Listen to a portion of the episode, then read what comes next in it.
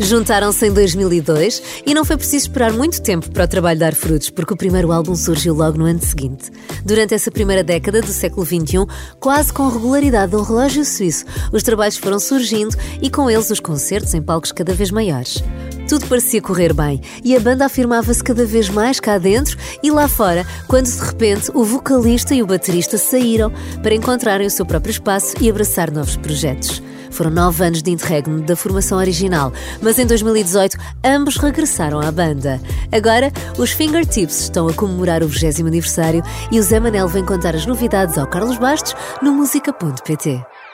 Mais um mistério resolvido, já sabe quem é que está aqui hoje, está aqui o Zé Manel dos Fingertips. Olá Zé, estás bem? Olá, é um prazer estar aqui. Obrigado por nos convidarem e por nos receberem tão bem, como És, sempre. és sempre muito bem-vindo, ainda por cima vieste com, vieste com o pessoal todo, está cá o Jorge Oliveira, está cá o Rui Saraiva, portanto a formação original É, está aqui. é, é verdade. uh, os que começaram isto tudo e os que mantêm isto erguido e os que têm planos para que isto continue e transcenda ao tempo. Isto são os Fingertips. É, esta banda de grandes doidos que continuam a achar que vale a pena estarem juntos a fazer música e a partilhá-la com as pessoas que tão bem as têm recebido durante estes 20 anos. Sim, e, são 20 anos. E acho que esse é realmente o nosso combustível. É, é, é a maneira como o público acolhe as nossas canções e nos permite eh, ser banda sonora da vida delas. Vocês, na verdade, juntaram-se primeiro ainda em 2002, não é? Eu conheci o Rui e o Rogério, o nosso manager, eu creio que em 2001. Na realidade, portanto. Estavas a sair da primária. Ainda era quase. mesmo um, um feto. Pois. Ah, pronto, e, e a verdade é esta. Ainda aqui estamos com encontros de Conheceste com o quê? Em 2001? Que idade é que tu tinhas em 2001? Devia ter para aí 11 anos. Pois, Sim, mas- 10, 11 anos. E já tinham apanhado a cantar? Sim, eh, eu na, na realidade, isto é, é muito engraçado porque eu conheci o Rui eh, porque era fã da anterior banda dele, eh, do Zai, da Catarina, que cantou o momento com o Pedro Abrunhosa, e na altura uma, uma colaboradora da minha mãe foi-me apresentar como fã da banda. E pronto, e eles levaram-me ao estúdio para conhecer o estúdio, para ver como é que aquilo funcionava. miúdo e Eu já gostava de cantar, pronto, e na altura eu cantei um bocadinho, ouviram-me a cantar, e pronto, parece que. Que acharam que eu fazia alguma coisinha de jeito, Não, não visionários achava que nada. foram, era- acho que tinham alguma razão, não o é? miúdo tem graça e tal, deixa lá ver. ai- ainda, aqui, ainda aqui estamos. Ah, e pronto, e, e foi, foi assim, na realidade, foi, foi, foi Isso um, foi foi um cruzamento que, que aconteceu através da admiração que eu, que eu já tinha pela música e, e, de facto pelo anterior projeto dele, foi em São Pedro do Sul. Eu Sim. na altura vivia em Viseu, onde cresci. Ah, e foi assim que nos conhecemos. Foste para a Viseu, tu nasceste em Lisboa, não é? Sim. Foste, É lá parar, foste lá parar por causa do trabalho da tua mãe, acho Exatamente, uma coisa assim. Acabaste, acabaste de ter que ir lá parar e ter que te habituar a uma vida um bocadinho diferente. Ah, Hoje em dia já não sei se será assim tão diferente. Às vezes nós achamos que é mais diferente do que é na realidade. Mas não foi hoje. Porque aquilo que, que neste momento eu acho que distingue mais Lisboa de Viseu ou de outra qualquer cidade é mesmo o preço das rendas. Tá bem. Ah, Porque de resto, ah, a todos os outros níveis, inclusive sociocultural, já está tudo muito parecido. Não Não, é? Mas não foi hoje. Não, não, Não foi, foi hoje. Já foi Não havia, não havia internet. Não, graças a Deus. Era um tempo tão pacífico, Não não é? Quando não éramos reféns de um telefone e de um ecrã. Não sei se tinhas mais que um canal de televisão. Tínhamos os quatro. Já tinhas. E chegava, Já até tinhas- porque o conteúdo era subajamente mais eh, filtrado e educativo. Ah, Cof, cof. Podemos dizer tanta coisa sobre isso. Tu cresces lá, é uma habita. Tens de ambientar mais ou menos ao sítio onde estás. Sim, e como pessoa que é um prodígio a adaptar-se, eh, acho que o fiz exemplarmente. Obviamente estou eh, a falar sobre o abrigo, sobre o abrigo do sarcasmo, ah, mas eh, fez-se, não é? Eu acho que eu acho que todos nós no fundo somos somos diferentes uns dos outros de alguma forma, eh, e depois há os que têm mais coragem para serem como são e os que preferem eh, adotar um template para terem uma vida mais mais cómoda e mais segura. Eu acho que um artista não pode procurar segurança. Não é essa a nossa função. A nossa função é ser inquietos, eh, é ser pioneiros, é ser vanguardistas, é, é procurar que essa inquietação contribua para o desenvolvimento do mundo e das pessoas e dos paradigmas e, e do que são os objetivos da humanidade enquanto, enquanto um todo. Olha que bonito. E depois, como é que tu dás esse sal- Há um dia em que tu vais com a tua mãe, vais até São Pedro do Sul e, e- e vocês encontram-se nessa fase, quer dizer, cada um encontro, acabas por visitar o estúdio Sim. e, e como é que se passam as coisas daí para a frente?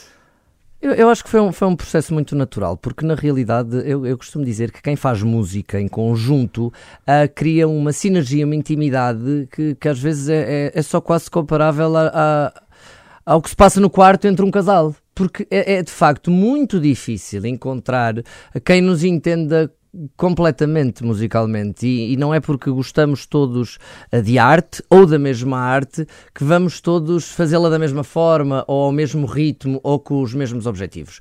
E de facto ali foi, foi muito simples percebermos que, que gostávamos do mesmo tipo de música, do mesmo tipo de estética, que tínhamos as mesmas ambições, que queríamos fazer canções que comunicassem com as pessoas, que não estávamos ali uh, à procura de satisfazer egos individualmente. Nós queríamos de facto fazer canções. Aliás, costumo, costumo dizer dizer muitas vezes que quando, quando nos perguntam um, qual é o vosso tipo de música, para mim é das perguntas mais ingratas que se pode fazer a um artista, porque eu nunca sinto que dizer que é pop ou que é rock uh, define completamente a música que os fingertips fazem e, portanto, uh, eu prefiro responder que gostamos de fazer música de filme. Música que, quando as pessoas ouvem, veem imagens na cabeça uh, e, e veem uma história. Nós queremos que as nossas músicas, de facto, pintem histórias Sim, e que e representem histórias. Um, e era e... cansativo se tivesse que explicar porque é que gostavas de de cozida à portuguesa ou de, não, é batatas fritas e de explicar pormenorizadamente porquê, porque sim, porque gosto. Todos, todos esses chavões vão ficar sempre muito aquém do que são as pessoas, do que são as bandas, do que são os projetos e, portanto, uh, eu acho que os fingertips se preocuparam durante estes 20 anos em serem os fingertips. Certo. E é por isso que podem ser necessários. Mas ainda não me respondeste a nada do que eu te estou a perguntar. Pronto. Então. Chegaste lá, estiveram em São Pedro do Sul, uh, foste depois visitar o estúdio uma coisa levou à outra, olha, tenho aqui uns poemas, eu escrevo umas coisas, ou, ou o Rui mostrou-te os sons, ou como é que foi? A, a, resposta tem sido exatamente nessa, nessa sinergia e nessa intimidade que se criou muito automaticamente. Ele pediu-me para cantar uma canção, na altura eu lembro-me de cantar uma música uh, de uma cantora, da qual eu tenho dois discos, da Lia Andrioni, que se chamava Pretty Freak. Eu cantei uma estrofe e um refrão, ele na altura gostou particularmente da minha voz, ainda me convidou para ir a. Uh, a um ensaio ou dois do Zai para cantar com eles uh, num concerto deles e depois o projeto acabou por terminar e, claro, uh, por que não começar outro, outro uh, já que estamos aqui com vontade de o fazer certo. e estamos aqui disponíveis para, para criar uma nova O Jorge estrada. já estava metido ao barulho nessa altura. Sim, o Jorge, o Jorge entrou pouco depois, porque isto começou comigo e com o Rui, sozinhos, e dissemos assim, espera lá, mas isto se calhar precisamos aqui de uma banda, e foi assim que depois acabámos por reunir o resto da equipa para formar os Fingertips. Nós vamos continuar a descobrir mais coisas já a seguir, mas eh, eu acho que isto às vezes melhor do que as palavras são as palavras, mas aquelas que são cantadas. Completamente. Então vamos a isso. Está cá o Zé Manel, estão cá os outros fingertips também. Isto hoje vai ser um programa muito bom.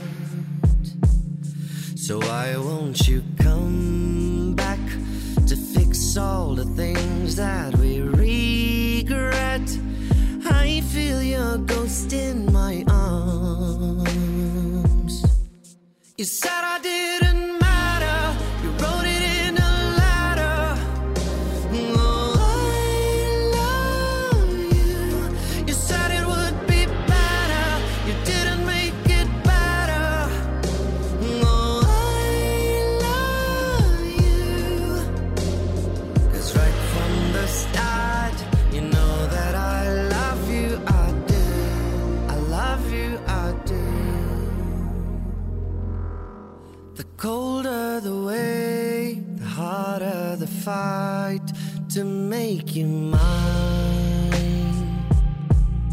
Three glasses of wine, I feel so alone since we're apart. So why won't you come back to fix all the things that we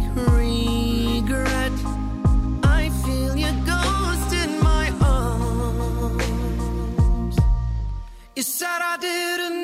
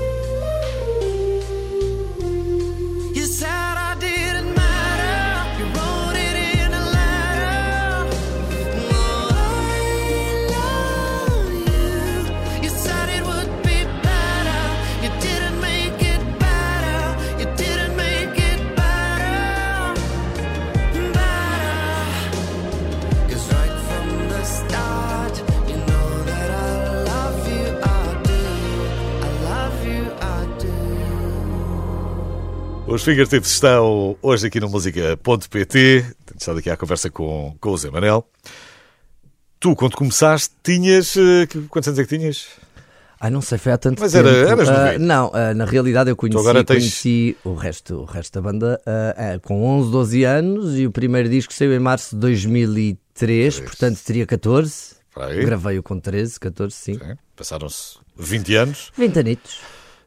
Portanto tens 24, não é? É, exato. exato. exato. É ainda, bem, as que- ainda contas. bem que hoje em Vês- dia toda a vês gente é tão boa de vês matemática a porque matemática- vês como a matemática é tão boa. Portanto, tu, na verdade, na verdade, ainda não chegaste a meio dos 30. E já que andas há muito tempo nisto. Já, já. eh, e, e claro, como todas as, eh, as situações, terá os seus prós e contras, mas eu nunca fui pessoa de me, comp- de me comparar com os outros e de medir a minha estrada com a estrada dos outros. Nunca, nunca penso que os meus objetivos, ou o meu sucesso ou insucesso, se prende com ah, o dos outros. Acho que cada pessoa tem a sua estrada muito própria, que não é comparável e tem a que olhar para as suas ferramentas e ver o que pode fazer com as suas. Ahm, e é isso que eu tento fazer e é isso que eu penso sempre que trabalho com pessoas mais velhas e mais experientes. Ahm, certamente que a minha idade trará algumas coisas à banda, certamente que estes 20 anos de experiência e se calhar de antecipação em relação a outras pessoas que começam mais tarde me trará algumas vantagens a mim e pronto, é, é o que é, não dá para, mudar, é o meu percurso e eu tenho, tenho orgulho nele e nas Claro que pessoas sim. com quem eu trilhei, sem dúvida. Mas é, não acontece muitas vezes nós termos o frontman de uma banda que está a estudar, não é? que está na secundária. Sim, que foi um Eu já 31. vi várias coisas, sim, eu vi várias coisas tuas por causa das faltas e da... Foi um 31 Que era sempre desgraçado. uma- E porquê? Porque também estávamos numa altura onde, numa turma de 30 alunos, 28 não queriam ser cantores ou atores ou modelos ou influencers ou qualquer coisa. Na altura era uma coisa até um bocadinho olhada de lado. Não era uma coisa que as pessoas quisessem muito. Era, Queres ser o quê? Artista? Não é? Isso é uma coisa um bocado marginal. Ah, e portanto foi, foi, foi olhado de lado e com muito ceticismo por professores, alunos, por toda a gente. Até o primeiro disco que está cá fora. Sim. Ninguém dava crédito nenhum àquilo. Nem... Aquilo implicava-te o quê? O que é que era o mais difícil? Era às segundas-feiras? Não, não era às segundas-feiras, era às vezes quando tínhamos de facto espetáculos fora, quando tínhamos de facto gravações em que uma pessoa tinha que estar efetivamente, eh, e embora sempre houve todo o cuidado por parte de toda a equipa para que todos pudessem não eh, prejudicar a sua, a sua vida pessoal, a vida familiar, a vida escolar ou outras atividades que tivessem, mas de facto hum, havia muito pouca, muito pouca compreensão porque não era comum. Não era normal um miúdo daquela idade ter outra atividade, ainda por cima apresentada como uma coisa séria e profissional. Quando eu disse na escola, estou a gravar um disco, as pessoas pensaram, este puto está parvo, deve andar ali na garagem a tocar umas panelas com o vizinho do lado e pronto. Ah, e foi complicado até a coisa de facto se materializar e estar cá fora. Eu acho que as pessoas não acreditaram até o dia em que viram. Depois, quando começaram a ver, começaram a perceber que, bom, isto afinal até é uma coisa a sério e se calhar devemos dar aqui algum apoio aos rapazes. Mas eu acho que conquistar Ah, os céticos é o maior prazer que uma pessoa tem, não é? Não é, não é os que acreditam, é mesmo os que não acreditam. Esse é que dá gozo e esse é que muitas vezes são o combustível para que nós queiramos fazer mais e melhor. Portanto, Sempre. tiveste logo uma data de disciplinas, ficaram logo para trás, não é?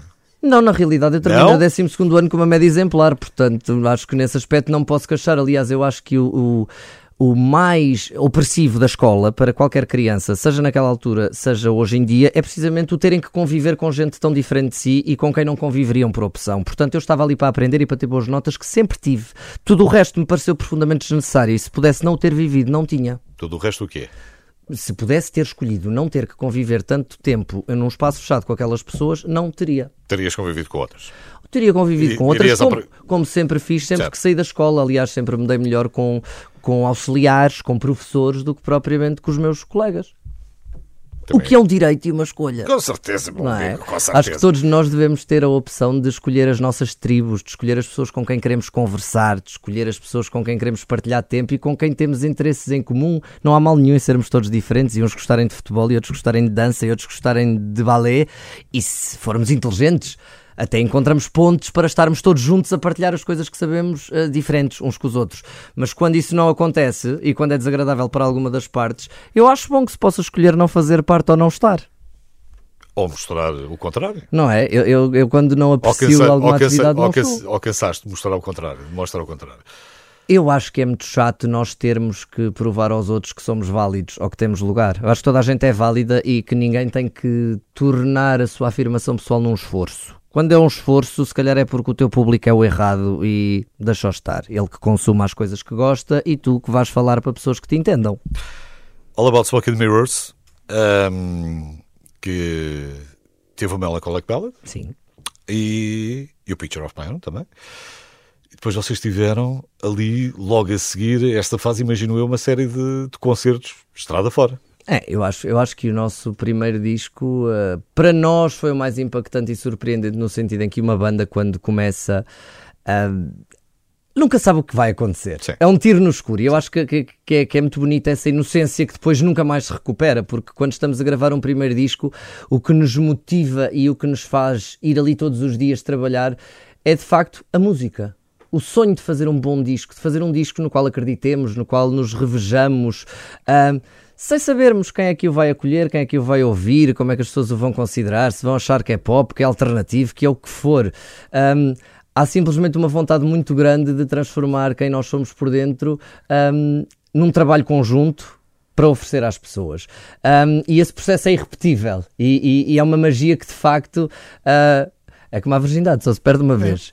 Um, e, e- de facto guar- guardo memórias incríveis desse tempo porque a nossa, a nossa motivação um, era tão genuína e tão, tão grande uh, que, que- que, de facto é irrepetível, é absolutamente irrepetível. E depois, por outro lado, porque foi um, estrondosamente acolhido pelas pessoas. Para nós foi, foi, foi até um bocadinho imperceptível. Eu acho que nós na altura não tivemos bem noção do que nos estava a acontecer, porque uns dias antes estávamos no estúdio em Fataunços a gravar, eh, até às quatro da manhã, porque temos que mandar o disco para masterização e de repente eh, estamos ali, passado um mês ou dois, num bar em Lamego, já com 200 pessoas a cantarem no Encore o refrão do Melancholic Ballad 10 ou 20 vezes, que nós já estávamos a pensar quantas vezes é que a gente vai repetir este refrão que não nos deixam sair daqui. Até hoje. E de repente, quer dizer, passado um ano, estamos em primeiro lugar e estamos a ser nomeados Sim. para Globos de Ouro e temos o país inteiro a, a pensar quem são estes rapazes que época parecem feliz, não é? estrangeiros. Foi uma época feliz, foi uma época antes de- de- da crise de 2008. Quer dizer, ainda não, não havia o do Euro 2004, portanto isto, era, isto estava tudo. Estás a falar com, com uma pessoa nostálgica. Eu assumo-me estava aos tudo- 34 estava tudo- anos Não, um não, velho do estava- estava tudo- a Portanto, rampa- eu acho sempre que estava tudo melhor antes. A rampa era sempre ascendente. De facto, na- É. naquela altura,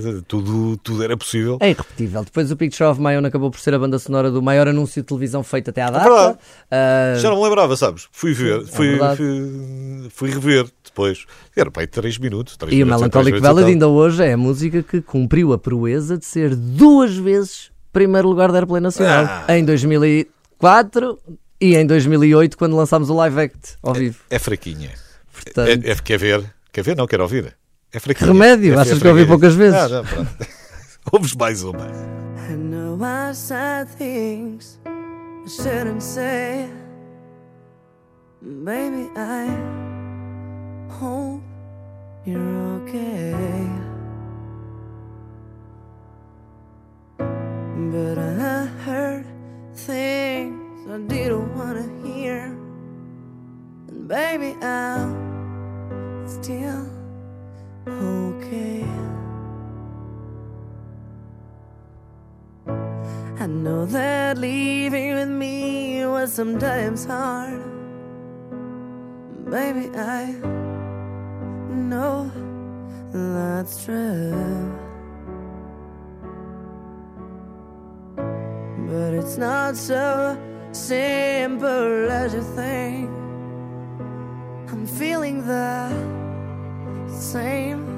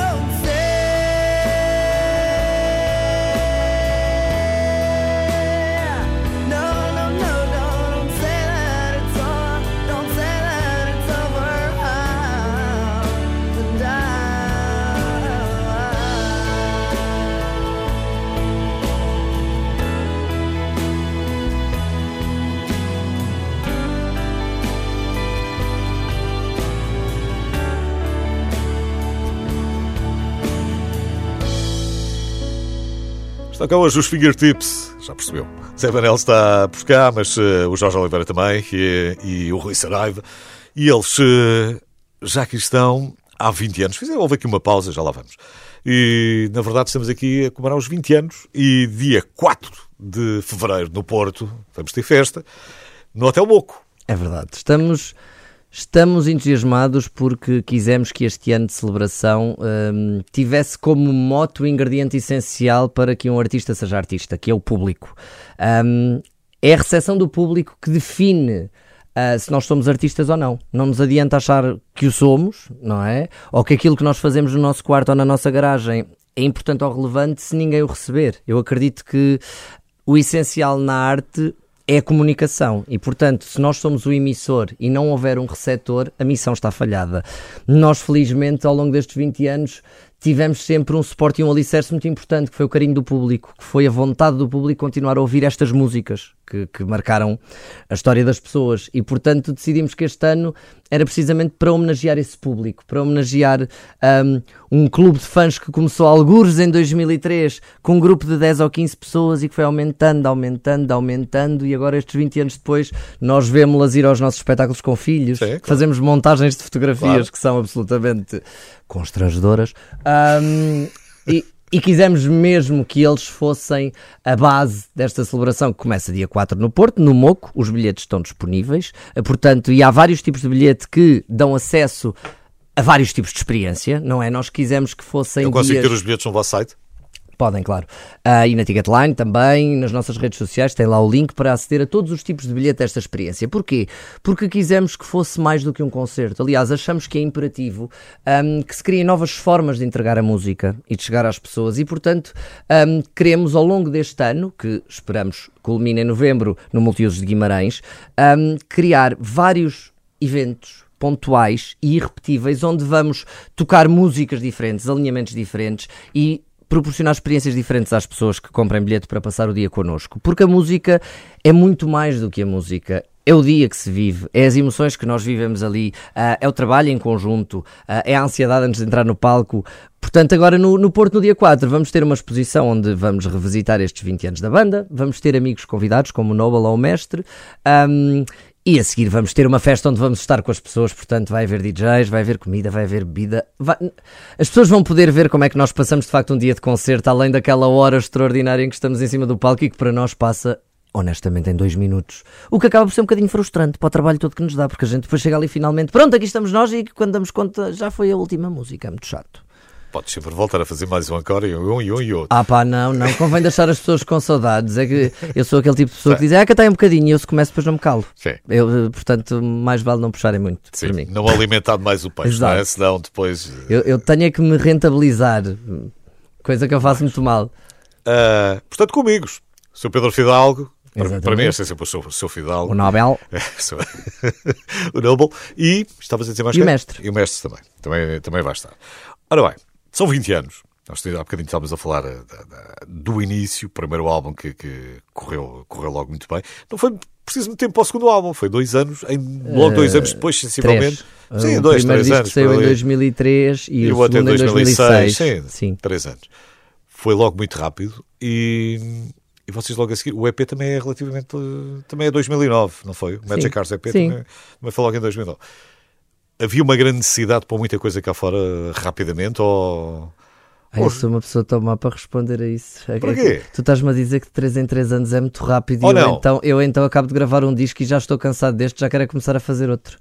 Ah, eu eu, Não, eu é acho preciso- que vamos lá as ver. pessoas é preciso ter- criativas. é preciso ter algum tempo para respirar, não é? Porque tu tens que pôr o álbum cá fora, depois tens que tens alguma turnê Sim, com o álbum, sim. tens os espetáculos. Na tens- realidade, tens todas as condicionantes do funcionamento da música enquanto profissão, que muitas vezes são, são até um bocadinho eh, agrestes para com o lado criativo.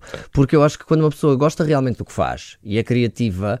ahm, Já estás a fazer uma coisa nova e já estás a É, gostar daquilo sim. que estás a fazer. Geralmente quando um e ainda disco te, estão a, sai- ainda te estão a pedir para tocar. de Geralmente, quando um disco sai para nós, já é antigo. Claro que sim. Porque as histórias que deram origem àquele disco já foram vividas há 4 ou 5 ou 6 anos. Exatamente. Ah, não é? Ah, e na realidade, claro que nós sabemos que não podemos compor hoje uma canção e lançá-la hoje na internet, porque não, não funciona assim, seria, seria deitá-las ah, ao ar. Quase como aquela coisa quando dizem, ah, vou lançar um disco, e nós imaginamos alguém ir ao cimo de uma montanha e lançar assim um disco. Mas, mas de facto, sim, há uma sensação pelo menos para mim, muito agridoce quando se acaba um disco. Ah, as pessoas perguntam, então, finalmente acabaste? É um vazio. Porque enquanto está a ser feito, aquilo enche-nos, preenche-nos, dá-nos uma meta, dá-nos um objetivo e cada sonzinho novo numa música é uma vitória e cada, e cada chatice que dá origem depois a uma mudança que torna a música muito melhor. Eu lembro-me no nosso Vocês passam disco, muito, passam muito tempo em estúdio? Ou... Bem, o estúdio é caro, não sei, se calhar passam mais tempo na, Não, na sala, na de, na sala de passamos, ensaios. nós passamos bastante tempo no estúdio, porque o, o estúdio é próprio, no Porto, ah, Ah, e isso ok, permite-nos alguma autonomia. ah, mas na realidade, a única coisa que nos poupa tempo no estúdio é de facto essa intimidade e sinergia que felizmente nós criamos uns com os outros, que já nos conhecemos muito bem musicalmente. Por exemplo, este Dear Jean, ah, que saiu em 2022 e foi o, o primeiro trabalho de originais que nós gravamos em 11 anos. Ahm, foi um, um projeto que nos levou, sei lá, eu acho que em termos criativos a mim ao Rui deve-nos ter levado 5, 6 dias no estúdio. Portanto, isto depois de não sei quantos anos separados, eu acho que isso de facto revela essa cumplicidade e essa sinergia que é tão importante e Já- que confere identidade a uma banda. Já tem mais ou menos o caminho definido, não é? Quer dizer, ou aparece a melodia ou tu apareces com a letra e, e já sabem mais ou menos para onde é que aquilo vai. Já Depois- nos conhecemos bem demais. Depois vão descobrindo É coisa. Ok, ok, juntas aqui, juntas mais uma pitada de sal, juntas mais uma coisinha. Agora eu lembro-me, por exemplo, do nosso primeiro disco, no Audionomy, que muito pouco tempo ah, antes de o disco ir para masterização, ah, pá, alguém se lá lembrou de dizer, é, não sei o quê, pá, mas e se mudássemos aqui a estrofe? E eu na altura, puto, claro, fiquei super contrariado, porque aquilo para mim já estava mais do que definido e soava-me super bem, eu ali uma grande salganhada. E claro, pouco tempo depois, quando vou ouvir, aquilo foi essencial para a canção ser o que é hoje, ainda bem que aconteceu, mas na altura nem sempre é fácil nós termos que, que nos Mexer. contestar e que deixar e quando ideias temos que mexer, E quando temos que alterar a nossa obra É criativa, óbvio, é, é óbvio. é- é sempre difícil. Isso, venha ao primeiro que, é que, que- Mas isso não esse- tenha mas acontecido. esse é seja o na música, seja no banda. cinema, seja na literatura, em qualquer lado. Esse é o grande compromisso de uma banda, é perceber que a obra está acima de qualquer um de nós. E, e, por exemplo, eu acho que isso acontece muito na voz e quando na, na voz e nos outros instrumentos. Quando alguém é um bom técnico ou um bom executante, não é? Quando uma pessoa sabe que tem boa voz, em todas as músicas quer fazer um momento, uau, ah, para brilhar. E muitas vezes temos que pensar se queremos fazer esse momento porque a música o pede ou porque nos dá prazer. E se a música não o pedir, se calhar temos que nos deixar um bocadinho em segundo plano e, e deixarmos ter essa pequena satisfação pessoal para que a música de facto eh, se eleve ao nível que tem que ser elevada. Porque a música é o prioritário, não somos nós. Mas uma banda é uma equipa e, e nem sempre é fácil de pôr as coisas a trabalhar e, é e com os atritos todos que tem. E Claro tanto- que não, mas tanto- isso também não tinha graça nenhuma se nós não andássemos à traulitada de vez em quando. Não é? Pronto, e tem os atritos que tem, e tanto tem que tu acabas por fazer uma pausa grande dos fingertips. Estamos a falar de 2009. Saíste em 2009, sensivelmente. Voltaste em 2009 2018, até são nove 2018, anos. São nove anos. São nove anos, que é, É, ainda, um ano, ainda um ano a mais do que o tempo que passámos juntos. Espera aí, já falamos disso já. Está cá, Zé Manuel, são cá os fingertips.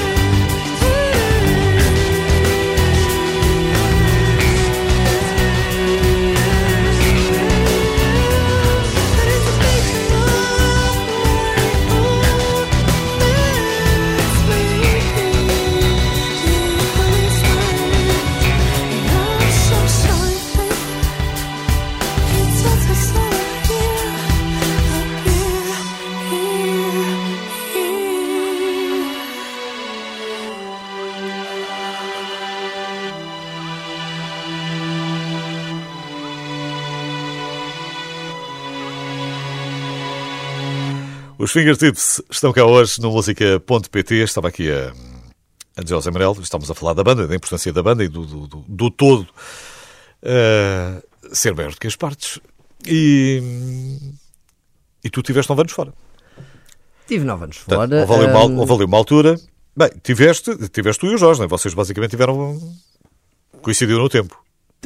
Sim, na realidade, eh, porque nós continuamos a, to- a tocar juntos. Aliás, acabou Sim. por ser o Jorge a ponte que nos fez reunir novamente. voltar outra vez. Alguns em 2018.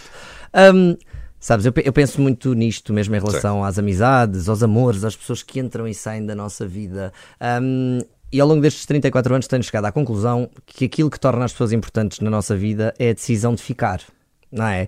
E portanto, todos nós temos aqueles amigos que já nos chateámos, já tivemos a falar seis meses, um ano, dois anos, mas depois acabamos sempre por voltar. E eu acho que é isso que, que define quem, quem são.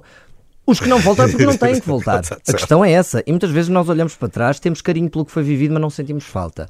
Agora, eu acho que realmente quem são os nossos amigos são os que a gente vai olhando ao longo do tempo e estão sempre presentes de uma Sim, maneira ou de outra. Mas tu sentiste na altura que tinhas necessidade de fazer outra coisa, querias procurar outro registro, querias procurar É normal. outro, outro É- som, era isso? É, nor- é normal porque quando eu começo a viver o meu sonho com Mas três- isto sou eu a responder por ti, era isso que tu querias? Sim, era. Era, era, era liberdade. Quando eu começo a viver o meu sonho ah, de uma maneira profissional aos 14 ou 15 anos, que é a minha adolescência, ah, e quando aquilo rapidamente ganha uma dimensão em que se torna um trabalho, porque nós podemos amar o que fazemos, mas quando começamos a ter que o fazer ahm, com horários e com determinada frequência. ah, é um trabalho, ou seja, por mais que gostemos, nem sempre nos apetece, nem sempre nos apetece cantar às 7 da manhã na rádio, nem sempre nos apetece ir tocar à pova dos farrabolhos eh, todos os dias, não é? E portanto, numa idade dessas, é normal que se alimente aquele sonho que é possível viver isto profissionalmente, como sendo uma profissão, mas eh, sob o baluarte do prazer e da espontaneidade. Aquele sonho parvo que todos temos quando somos adolescentes. E portanto, eu acho que foi isso que eu quis, quis, quis arriscar-me a viver isto a um ritmo que me fosse confortável, a vestir o que me apetece, a dizer o que me apetece, sem ter que pedir opinião aos outros. E filo. E foi importantíssimo para mim noutros, noutros níveis. Agora também foi isso que me fez perceber a dimensão daquilo que nós construímos em conjunto, da importância e da relevância que teve a nível nacional e do quão seria uma estupidez continuarmos a desmerecer e a desaproveitar isso quando tivemos o privilégio e a benção enorme de entrar na vida das pessoas com músicas que marcaram uma geração. Ah, seria até ingrato. Ah, e ingrato é uma coisa que eu acho que nenhum de nós é. Então e esta aproximação foi a culpa é do Jorge Oliveira, é isso? A culpa é do Jorge Oliveira, claro, que claro. sempre foi um colhandreiro. Ah, foi aqui, ouviu ali, trouxe para aqui, coisa, e eu assim, olha lá, isso a gente coisa. E claro, eu acho que nós, nós os outros, os ranhosos, que somos sempre uns orgulhosos e uns. ah, lá fomos a medo, assim, muito por cima da burra, tá, mas é, como é que vai ser? Qual é que é o propósito? Até que entramos no estúdio e começámos a tocar e isso tudo se dissipa, porque eu acho que a gente entende-se mesmo é a fazer música e é por isso que eu continuo a dizer que a música é mais importante que nós e é superior a isto tudo. Um, porque é ela que nos une ah, entre nós e com as pessoas. E por isso é que é a nossa forma de expressão e de Mas comunicação. nove anos depois, cada um de vocês já traz uma bagagem diferente. Sem dúvida. O que também é essencial para não repetir erros eh, passados, para não trespassar linhas que não se podem trespassar e, acima de tudo, E porque, mesmo musicalmente tem que trazer uma bagagem diferente. Claro. Forçosamente. Mim, já é- ouviram outras coisas, já descobriram outras coisas. Já, acima, trazem de, outro som. acima de tudo, eu na altura hum, não gostava de me sentir um garoto. No meio dos adultos. E agora eu acho que é um bocadinho diferente, porque agora somos todos adultos. Somos todos homens a falar uns para os Certo, outros. certo. Ah, e na altura, ah, até um bocadinho por causa daquelas coisas, eu sempre fui um filho rebelde e sempre tive algum complexo de autoridade porque tinha um pai severo. S- sempre gostei pouco que mandassem em mim. Sempre foi uma coisa que me incomodou muito. E agora é normal que o respeito seja outra, a tolerância seja outra, porque todos temos as nossas vidas, todos temos as nossas famílias e vamos ali de facto para trabalhar e para viver isto com, com amor, com respeito, com prazer pela música e por aquilo que ela nos proporciona. Acho que nesse aspecto é muito diferente. Claro, por outro lado, há o facto de já nos conhecermos há anos a fio e de haver coisas que não são As propriamente Há uma série de novas. coisas que são muito diferentes. As plataformas, nestes 10 anos, mudaram muito. Muito, muito. Tu, no teu princípio de carreira, não tinhas redes sociais. Não, aliás, é muito engraçado. Às vezes, quando, quando eu vou pesquisar artistas que eu gosto no Instagram da vida e vejo que têm menos seguidores que eu. E depois vamos ver uma miúda que faz tutoriais de maquilhagem não sei onde e tem 300 mil, Exatamente. entendes? Ahm, mas eu também acho que nós vivemos numa era em que se confunde muito ahm, fama com reconhecimento. E portanto, eu acho que o que nós procuramos é prestígio ah, para a nossa obra e não para nós. Aliás, Mas, tens que- mas é isso, mas é, não retirando o valor àquilo que é feito, é preciso aparecer mais, é preciso mostrar mais, é preciso estar constantemente a furar, não é? Há mais sobrecarga Hoje, de é- informação. Há muito mais. É, há mais sobrecarga de informação. Ah, Mas cada vez mais, ao contrário, se calhar, eh, da forma como eu vivi isto na adolescência, o que também é bom, porque se eu vivesse aquilo que nós vivemos eh, há uns anos atrás, hoje. Sei que se calhar os resultados seriam muito diferentes em muitos aspectos, ah, mas para mim cada vez mais é absolutamente imprescindível que as pessoas conheçam o que nós fazemos e a nossa música, não a nós. Sim, mas, até, mas fora isso, eu já, já só estou a falar na parte profissional, já nem falo, falo na parte pessoal. Tu hoje, provavelmente até uma coisa que dá algum gozo, imagino, não sei, mas é quase impensável já teres uma música e não teres eh, imagem a acompanhar. É, imposs- é quase impossível não é teres óbvio. vídeo. É que tudo isso mudou, não é?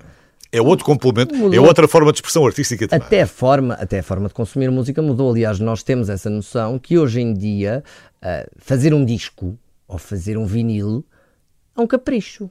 É um, é um objeto de coleção e é um gasto maioritariamente eh, prejudicial em termos financeiros para quem investe nele, porque eu às vezes tenho, tenho um disco lá em casa e quero dar a alguém, mas eu depois penso assim, onde é que esta é pessoa que vai meter isto? Os computadores já não têm, os carros já não têm. É verdade. Ah, ah, tens no Spotify. Para que é que eu gostei aqui não sei quanto a fazer isto? É, é um objeto colecionável. Ah, mas nós temos que nos, neste aspecto, e contra mim falo, que eu torno a dizer, eu sou um bocado velho do restelo, ah, nós temos que nos adaptar e temos que nos renovar e em vez de entrarmos em conflito com as mudanças geracionais, temos que perceber de que forma é que podemos tirar eh, partido delas e olhar, por exemplo, para uma Madonna, que é o que é, porque está na crista da onda. Gozem com a senhora à vontade, mas antes das novas fazerem, já ela está a fazer com 60 anos. E eu acho que isso, de facto, também é uma das funções de um artista. eh, Reinventar-se, estar à frente do Até seu cobrar, tempo. até cobrar os bilhetes, antes, antes Estar à das outras frente do seu já ela tempo. cobra bem. Ah, não é? Sim. Eh, bom, também, também há todo um lado além do cantar que compõe a profissão de um músico e de um cantor. Muitas vezes não é o mais agradável que nós queremos É. mesmo é cantar, mas que faz parte. Mas mudou até, até os lançamentos, quer dizer, já não muitas vezes já não tens lançamento de álbum, vais tendo lançamento de, de- de música. A música faz mais sentido do que e depois logo pensamos Sim. se, se arrumamos todos e lhe Mas damos, cri- e lhe damos isso também pode retirar um bocadinho ah, o conceito de um disco Mas ou isso uma estava história. uma conversa para outro Qual dia. foi a última vez que as pessoas não é? que nos estão a ouvir ouviram um disco do início ao Do fim, início da ao faixa fim. 1 à faixa Ah, pois 12? é, essa é uma boa pergunta. Também é preciso que as pessoas façam discos bons da primeira à última faixa. Sim, mas o tempo é outro. É Mais do que os discos, eu acredito que se fazem coisas boas. Mas, Sim, mas o sim. tempo e a atenção é que é outro, já não é a mesma coisa. Mas isto é uma conversa para quando o meu amigo vier qualquer dia, porque a gente, quando a gente depois volta, volta a isso. Zé, vamos só recordar. Dia 4, Dia no 4 Moco. no Porto, no Hotel Moco. Venham celebrar os 20 anos dos Fingertips connosco. É muito mais do que um concerto. São músicas que não são tocadas há mais de 15 anos. É uma exposição que revisita a nossa carreira. E a seguir é uma noite de copos ao som dos claro. maiores DJs nacionais connosco ah, na pista de dança. Portanto, façam favor de se juntarem Vai a ser nós. giro, vai ser giro. O Rui Saraiva ah, esteve aqui, muito caladinho, o Jorge Oliveira também, Manel falou. Pronto. Obrigado aos Fingertips ah, por terem vindo. Foi um prazer. When I'm feeling down, nothing seems okay. I see your eyes and I believe we'll find a way. When I'm feeling down, things don't go so well. I see your eyes and I forget tears that fell.